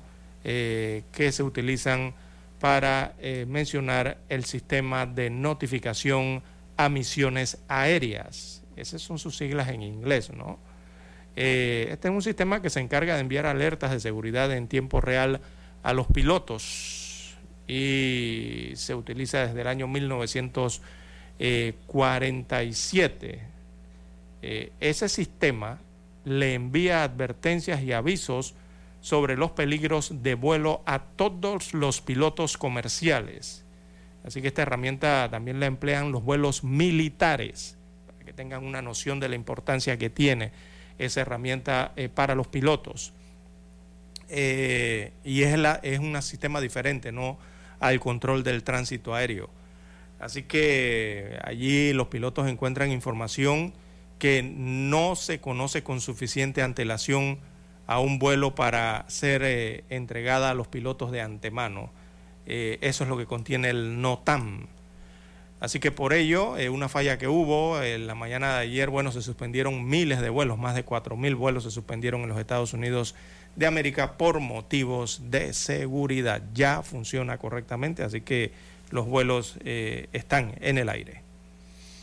Sí, pero todo no está viendo, César, porque las tormentas históricas que devastan California han convertido barrios enteros en lagos. Sí. Han desbordado las aguas residuales y han cobrado la vida de al menos 17 personas y aún no terminan.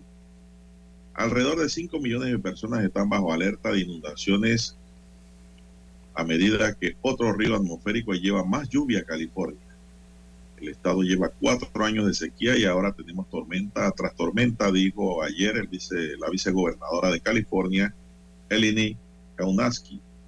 Hemos tenido seis tormentas en las últimas dos semanas este es el tipo de mal tiempo que tendría en un año y se acumuló en un solamente dos semanas, dijo la funcionaria. Las alertas de inundación en este, de este miércoles abarcan principalmente el norte y el centro de California, incluyendo Sacramento, Norway y Reading. Eso apenas deja tiempo suficiente para que los residentes de los barrios devastados por las inundaciones evalúen la destrucción antes de la próxima semana. Hay agua marrón por todas partes, es decir, agua sucia. Se deslizaba a toda velocidad, dijo Katie Clancy, residente de Fenton Croft. Esto ocurre en Estados Unidos, César. No ha terminado el problema. Sí, es que California está sufriendo entonces con estas tormentas y las recomendaciones de las autoridades en este estado eh, ha sido que, que evacúen eh, las localidades si les es posible, ¿no? A los pobladores. Eh, que se vayan, les ha dicho, les han dicho a sí mismos, ¿no? Y que se vayan desde hace varios días, ya se lo dijeron, ante la situación que, como ustedes vean, ha señalado, ha evolucionado rápidamente y ha evolucionado para mal, don Juan de Dios, no para mejorar. Eh, así que hay muchas alertas de emergencia, eh, según destacan los principales estamentos de precisamente eso, de emergencia, como los bomberos en los Estados Unidos de América. Constantemente los están llamando entonces por situaciones que tienen que ver con estas lluvias y los deslaves, eh, sobre todo, ¿no? que se están registrando. Ayer se mostró la fotografía de un gran socavón, don Juan de Dios, un hueco, ¿no? Enorme que se formó en una de las autopistas eh, de California y que allí se cayeron dos vehículos, don Juan de Dios. De repente el, hueco, la tierra se dio, se dio este socavón, ese enorme hueco en la autopista y allí fueron a parar dos vehículos, producto de eh, lo que está pasando con las lluvias, eh, don Juan de Dios. Bien, y aquí mismo cerca, don César, en América Latina, bien cerca, aquí en Colombia, al menos 10 muertos dejó un enfrentamiento entre la guerrilla del Ejército de Liberación Nacional y disidentes de las FARC en el departamento colombiano de Arauca, fronterizo con Venezuela, donde ambos mantienen una disputa territorial, confirmaron ayer miércoles fuentes oficiales.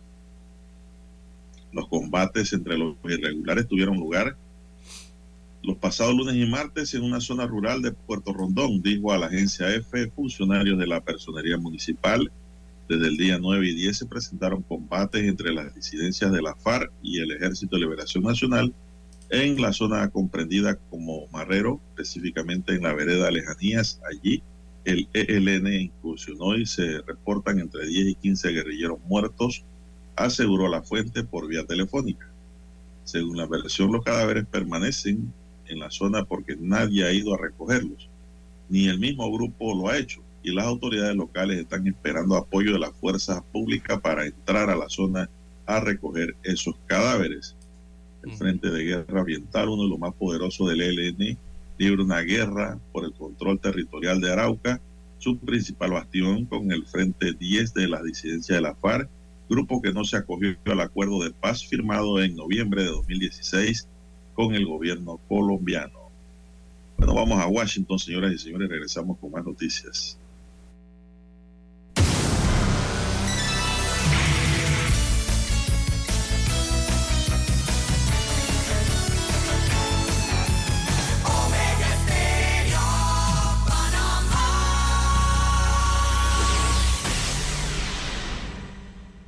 El satélite indica que es momento de nuestra conexión. Desde Washington, vía satélite.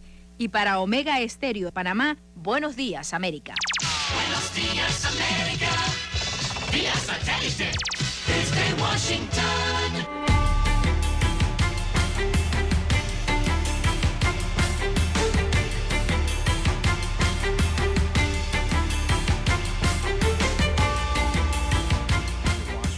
Informa Henry Llanos.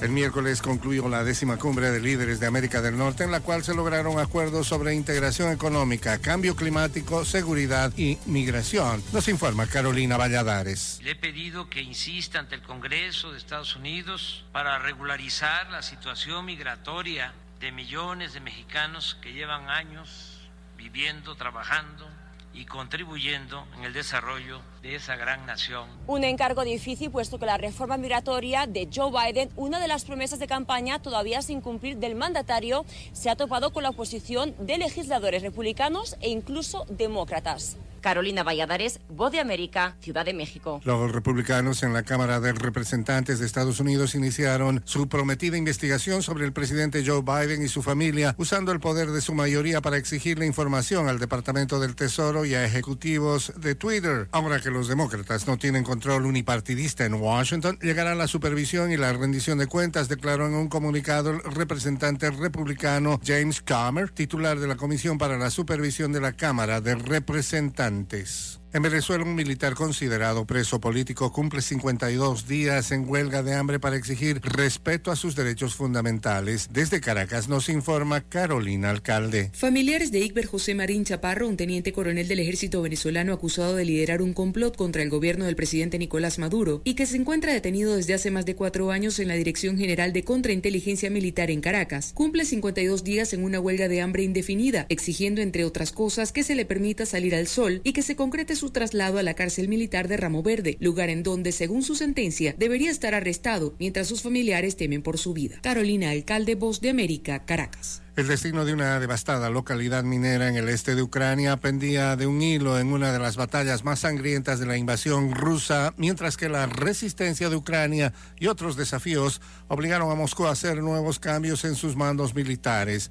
Las fuerzas rusas usaron aviones de combate, morteros y cohetes para bombardear Soledar. Si bien un poco probable que la caída de Soledar sea un punto de inflexión en la guerra, sería un premio para el Kremlin. El fuerte clima sigue afectando al estado de California y ya son 17 personas los muertos reportados hasta el momento como consecuencia que dejan las más recientes tormentas. Sin embargo, el número de víctimas podría aumentar como lo anticipó el gobernador Gavin Newsom durante su visita a la ciudad de Capitola, una de las más afectadas por el temporal.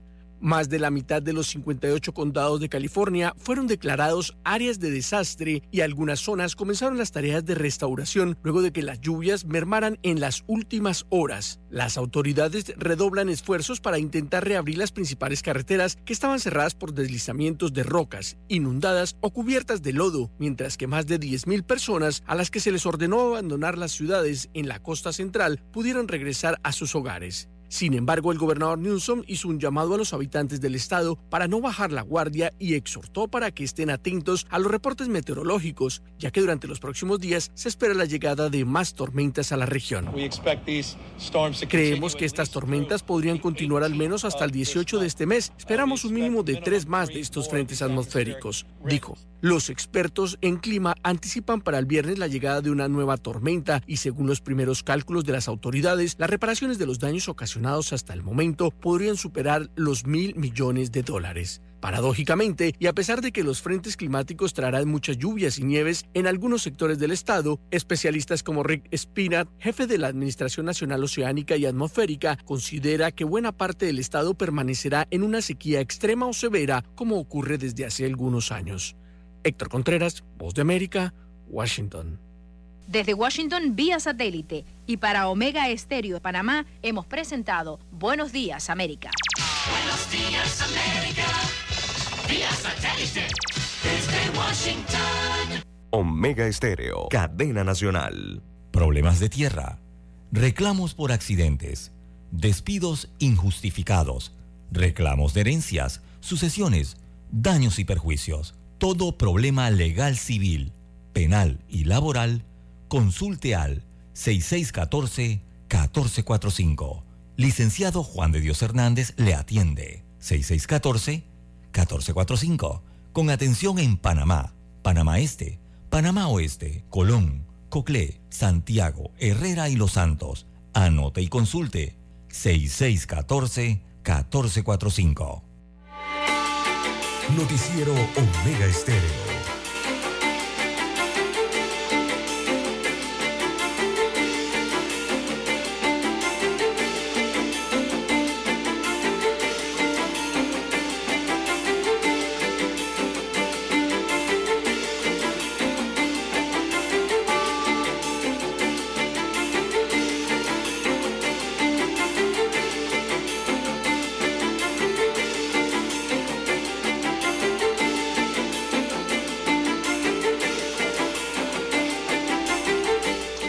Ya son las 7, 5 minutos. Están en sintonía de Omega Estéreo, cadena nacional.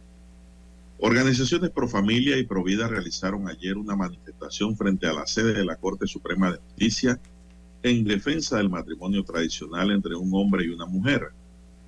José Luis Delgado, presidente de la Coordinadora Nacional Pro por la Familia, manifestó que se estaban pronunciando porque nuevamente los magistrados de la Corte Suprema de Justicia sufren la presión por parte del colectivo político transnacional LGBT para que tuerzan nuestras leyes y aprueben el matrimonio homosexual. Estamos en este lugar para decirle a los magistrados lo que ya hizo la consulta que realizó la Contraloría General de la República que determinó que la mayor parte de los panameños somos pro familia, somos pro vida y solo aceptamos el matrimonio entre hombres y mujeres, precisó. En diciembre pasado, sectores que respaldan la diversidad sexual acudieron a la Corte para que ésta se pronuncie en torno a las demandas presentadas hace seis años ante el órgano judicial para que se reconozca el matrimonio igualitario en Panamá, matrimonio que el grupo y las organizaciones pro familia y pro vida rechazan de plano. Son las siete, siete minutos. ¿Qué más tenemos, don César? Bien, eh, don Juan de Dios, hay que recordarle a los amigos oyentes que hoy el registro civil atiende en horario normal para el público. Eh, esto lo decimos porque el día de ayer se informó de un conato de incendio en la tarde de ayer en la sede del registro público, allí en el área, en, el, en la vía República de España, bueno, vía España para ser más claros. Eh, el cuerpo de bomberos atendió ese conato de incendio en la tarde. Eh, ese llamado a alerta que fue ocasionado por el fallo de un compresor de la planta de tratamiento de aguas servidas de esta institución. Eh, por motivos de seguridad, ayer se había desalojado entonces la sede antes de que determinaran qué fue lo que ocasionó el conato de incendio. Eh, ese suceso de ayer no afectó la operatividad del sistema y como no afectó la operatividad del sistema del registro público, hoy atiende en horario normal hoy están brindando el servicio. Así que los que preguntaban si por eso no iba eh, a haber servicio el día de hoy, bueno, eh, eh, el conato de incendio fue controlado, no afectó el sistema y da el servicio regularmente el día de hoy el registro público. Bien, las 7.9, 7.9 minutos de la mañana en todo el territorio nacional. Bueno, luego de del cierre del periodo para realizar cambio de residencia, don César, el Tribunal Electoral informó que el padrón electoral preliminar asciende a 3.041.086 panameños. Repito la cifra, 3.041.086 panameños. El director del Plan General de Elecciones, Eduardo Valdés de Coferi, indicó que esta cantidad de electores es la que aparecerá en el padrón provisional hasta tanto el próximo 20 de enero se anuncie la cifra oficial de cara a las elecciones generales del 2024. Anunció además que en cinco años, cuando se cerró el periodo de cambio de residencia para generar el padrón electoral provisional para las elecciones de 2019, se hicieron 660.850 cambios de residencia, don César. En solo 21 semanas desde que inició el ciclo de recolección de firmas por libre postulación, dice la información, o sea, el 15 de agosto al 10 de enero, los precandidatos de libre postulación alcanzaron un total de 1.009.897 firmas, unas 923.046 firmas más que las obtenidas durante el periodo anterior. El funcionario añadió que del total de 1.391 precandidatos activos, 281 tienen firmas anulables por problemas con los videos que probablemente no cumplieron con las normativas que establece el reglamento. El magistrado presidente del Tribunal Electoral, Alfredo Buscar, respecto a las sanciones a quienes incurran en el delito electoral, dijo que luego de la investigación que realice la Fiscalía Electoral, se sancionará a quien haya que sancionar por estas irregularidades. La idea es tener un proceso lo más transparente posible, pero también tiene que haber la certeza del castigo para con quienes violen la norma electoral, dijo el funcionario. Así que pues, esta es la cifra del padrón electoral, don César, provisional, porque tiene que venir una cifra oficial. Sí, es provisional porque lo pueden impugnar. Hay un, hay un periodo. Sí, porque vienen las impugnaciones. Exacto, hay un periodo, creo que el periodo, sí, ya está cambia, activo, ¿no? Durante esta semana. Cambia los números. Exactamente, para poder dar entonces finalmente el padrón electoral que se va a utilizar para las próximas elecciones. Padrón electoral, entonces al que tendrán acceso, digo, la ciudadanía y los diversos partidos políticos, ¿no? Eh, y buscar entonces allí los lugares de votación y de residencia de eh, los electores. Incluso el, eh, allí aparece, me parece, el, eh, las inscripciones a los partidos políticos también, ¿no? Aparecen en el padrón electoral. por qué partido político usted está inscrito. Azul, amarillo, negro, verde, no sé, blanco. Aparecen allí. y la importancia, bueno, para el Tribunal Electoral es actualizar porque mucha gente cambia de, residencia don Juan de Dios, no sé, se casó, está haciendo una nueva familia, eh, se mudó, cambió de trabajo, eh, tantas cosas que pasan, ¿no? Que las poblaciones eh, tienen movilidad y entonces se hace la actualización esa requerida para poder asignarle, por, primero para poder identificarlos dónde están y segundo asignarle un lugar o un centro de votación lo más cercano posible al lugar donde reside. Esa es una de las principales importantes. Se destaca la importancia ¿no? De el padrón electoral y que esté actualizado y que la persona sepa claramente dónde le corresponde ejercer su derecho al voto, porque es un derecho. Bueno, el tema también, don César, es que en Panamá muchas familias viven arrendadas. También, sí.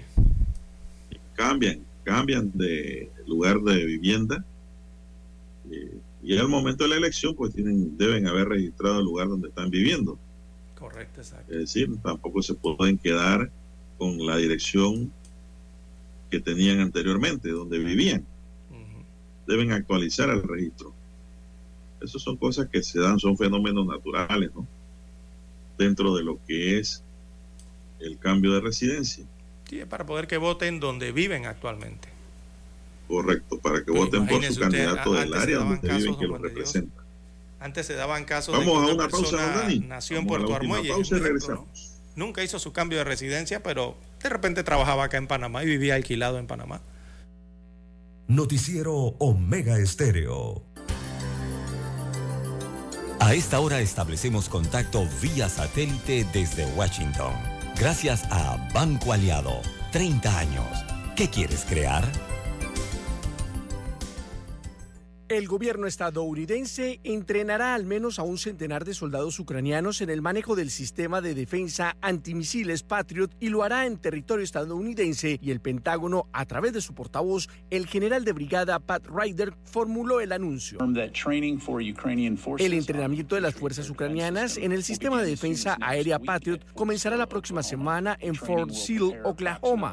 La institución prepara aproximadamente de 90 a 100 soldados ucranianos para operar mantener y sostener el sistema defensivo durante un curso de entrenamiento que se espera dure varios meses una vez que estén en el campo, dijo. El sistema de defensa de misiles guiados tierra-aire Patriot, suministrados por Estados Unidos a Ucrania, resultan ser una de las principales armas de defensa contra ataques aéreos. Cada batería está compuesta por un sistema de lanzamiento montado en un camión con ocho lanzadores que pueden albergar hasta cuatro interceptores de misiles cada uno, un radar terrestre, una estación de control y un generador. El presidente Joe Biden se comprometió a entregar una batería Patriot en diciembre durante la visita del mandatario ucraniano Volodymyr Zelensky, quien aseguró que el uso de esta tecnología marcaría una gran diferencia en la defensa contra los ataques rusos. Por su parte, Alemania anunció recientemente la entrega a Ucrania de una batería Patriot adicional. El entrenamiento de este tipo de armamento normalmente puede llevar varios meses, pero dadas las características del conflicto, los soldados ucranianos recibirán un entrenamiento intensivo y más corto para poner en función lo más pronto posible las baterías de defensa, según anunció el Pentágono. Héctor Contreras, Voz de América, Washington. Banco Aliado, cumpliendo 30 años en el mercado, te invita a generar hasta el 3% con su cuenta Más Plus. Banco Aliado, 30 años. ¿Qué quieres crear? El reportaje internacional llegó a ustedes gracias a Banco Aliado. 30 años. ¿Qué quieres crear? Noticiero Omega Estéreo.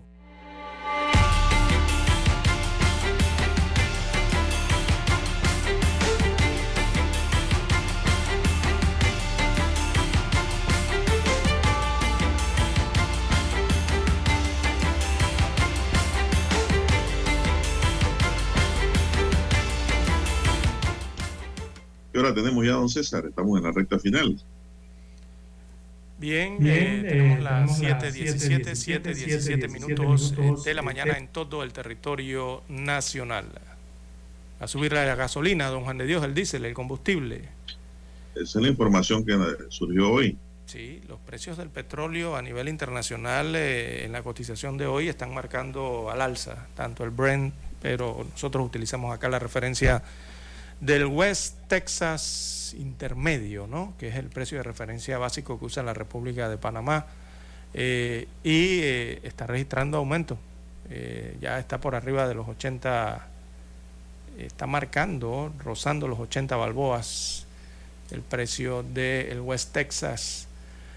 Don Juan de Dios, y aquí en Panamá, bueno, esa es la cotización en directo para el día de hoy, ¿verdad? Pero en Panamá eh, se anunció el día de ayer los nuevos precios de los combustibles. Eh, ayer entonces la Secretaría de Energía dio a conocer que la venta de los combustibles, eh, los precios básicamente que estarán vigentes para los próximos 15 días. veamos la tabla rápidamente de esta resolución. las gasolinas en las provincias de Panamá y Colón la gasolina de 95 octanos tendrá un precio de un balboa el litro. Es decir, que el galón eh, valdrá 3 balboas con, perdón, 81 centésimos. Bueno, aquí tiene un 9, así que esto en el surtidor aparecerá como 82 centésimos. 3 balboas, 82 centésimos el galón de gasolina de 95 octanos eh, en Panamá y Colón. Esto significa que el Estado, al hacer una resta rápida aquí, eh, va a estar subsidiando 57 centavos por cada galón de combustible eh, que sea consumido por los usuarios. El subsidio, recordemos, se mantiene hasta el próximo 15 de enero. En Gaceta Oficial eh, no aparece ninguna información que diga que esto se va a hacer extensivo. La gasolina de 91 octanos tendrá un costo por litro de 95 centésimos, casi 96 centésimos, lo que si lo multiplican por el galón se traduce en 3 balboas con 61 centésimos el galón de combustible de gasolina de 91 octanos.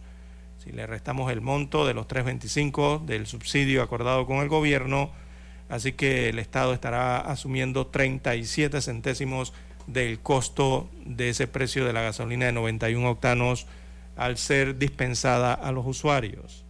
En cuanto al precio tope del litro del diésel libre de azufre, este está fijado en un balboa con 6 centésimos. Es decir, que el galón costará 4 balboas con 38 centésimos, con 3 centésimos, perdón. 4 balboas con 3 centésimos costará el galón de diésel en las estaciones de combustible en Panamá y Colón. Allí el Estado estará subsidiando 79 centésimos por galón consumido. Esto, don Juan de Dios, por lo menos de lo que se tiene conocimiento hasta este 15 de enero, porque la resolución que versa sobre el subsidio de combustible a 3 balboas con 25 centésimos para los combustibles en Panamá tiene vigencia hasta el 15 de enero hasta esta hora eh, no hemos conocido de ningún comunicado, eh, no ha hablado el Ejecutivo respecto a esta situación de si se mantiene o se extiende este subsidio de los combustibles en Panamá a tres balboas con 25 centésimos. Eh, así que entendemos que la resolución termina el 15 de enero próximo. Bien, bueno, César, y el subsidio tiene un límite, ¿no? Hasta el 15 de enero, sí. 15 de enero, próximo domingo, ¿no? El 15 de enero es dentro de tres días. Sí, así es. Entonces, la gran pregunta es, ¿se extenderá este subsidio, César? Eh, como hicieron con el vale digital o no? Yo pensaría que sí. Lo pueden extender. Bien. Pero esa decisión Vamos a ver qué acontece. Bueno, eh, don César, ya en la recta final tenemos que el Partido Revolucionario Democrático y el Partido Panameñista comienzan a afinar el camino rumbo a sus elecciones primarias para escoger a los candidatos a los diversos puestos de elección popular que se definirán en los comicios generales del 5 de mayo de 2024. Por un lado, el panameñismo tuvo anoche una reunión del Directorio Nacional integrado por 43 personas que incluyen miembros de la Junta Directiva, directores nacionales, presidentes provinciales y comarcales, la Secretaría Nacional de la Mujer, la Secretaría Nacional de la Juventud y el Secretario Nacional de los Pueblos Originarios. Según informó el presidente de esta agrupación política, José Blandón Figueroa, en este encuentro se analizó un informe sobre las capacitaciones y consultas que se hicieron en diciembre pasado y se discutió sobre el calendario electoral interno, según un borrador que fue presentado por el Comité de Elecciones. El Partido Panameñista tiene previsto realizar sus elecciones primarias el próximo 16 de julio. En tanto, en el PRD se informó que se realizará su directorio nacional el próximo 22 de enero en la ciudad de Santiago de Veraguas. Según fuentes a lo interno de esta agrupación política, en este encuentro tienen previsto discutir cambios al reglamento interno del propio partido. De igual manera, se conoció que será sometida a la consideración del directorio nacional una propuesta que impulsan los diputados que forman parte de la denominada resistencia torrijista que busca lograr que los actuales diputados del partido obtengan su postulación de forma directa, don César, sin tener que ir a elecciones primarias. ¿Qué le parece esa? Está buena, ¿no? Dios mío. Para los que están arriba del caballo. Los que quieren treparse al caballo ahí tienen que tirar, dicen, caminar, tirar patas. Vamos a ver si eso lo llegan a aprobar. El PRD tiene previsto realizar sus elecciones primarias el 11 de junio próximo para todos los cargos de elección popular. El calendario electoral para esta contienda interna señala que el 27 de febrero el, al 8 de marzo de 2023 será el periodo de postulaciones. Habrá un periodo de campaña de 60 días que va del 10 de abril hasta el 8 de junio. El partido permitirá que las inscripciones de nuevos adherentes se den hasta el 31 de enero del 2023, lo que les permitirá a los nuevos adherentes aparecer en el padrón electoral para votar en las elecciones primarias del 11 de junio. Bueno, lo que me llama la atención aquí, don César, es eso de que le den boleto expreso a los diputados del PRD ya que para que no vayan a primaria. Imagínese usted. Qué facilidad, ¿no? Bueno, eh, el, el, tema es que la Corte avaló ya esta, este tipo de decisión que está dentro del Código Electoral. Sí, la Corte dijo que sí se puede, que es una decisión democrática de cada partido. Así que yo me imagino, don César, que los que aspiran o, a ser o no hacerla. diputados no están muy contentos con eso.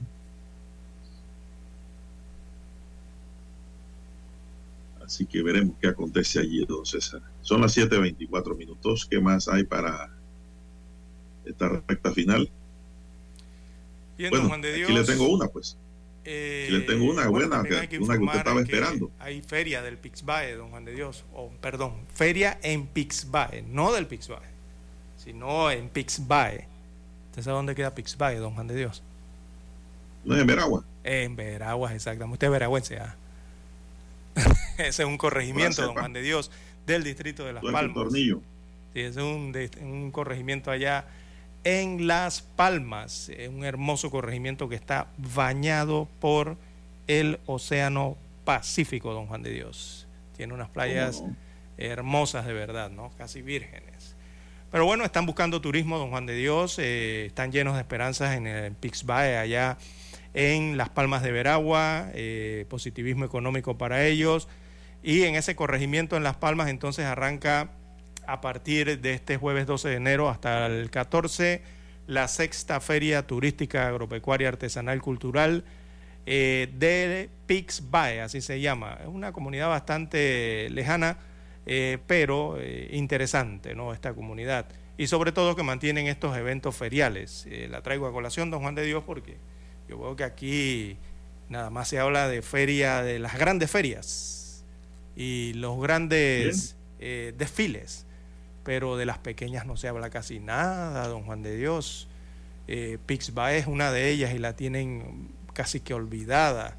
incluso hasta en los calendarios de feria que he visto por allí que están circulando, Aquí nada más se acuerdan de la feria de Boquete, nada más se acuerdan de la feria de la Chorrera, nada más se acuerdan del desfile de las mil polleras, pero hay una serie de otras ferias y de eventos culturales, don Juan de Dios, y de eventos eh, en las provincias que están prácticamente olvidados y no les dan promoción ni publicidad. Es una tristeza, ¿no? Ojalá se pongan un poco más las pilas las, las entidades. Bueno, se nos acaba el tiempo, don César. A partir del día de hoy, inspectores del Ministerio de Salud se tomarán la ruta del desfile de las mil polleras en las tablas para garantizar el cumplimiento de las normas sanitarias en los puestos de venta de comidas y bebidas y para ello a 73 personas que tramitaron su permiso y carnet se les estará ofreciendo charlas sobre el tema para los visitantes que este fin de semana piensan ir al desfile de las mil polleras. Este, este año Dani no va, no puede ir. En el tablero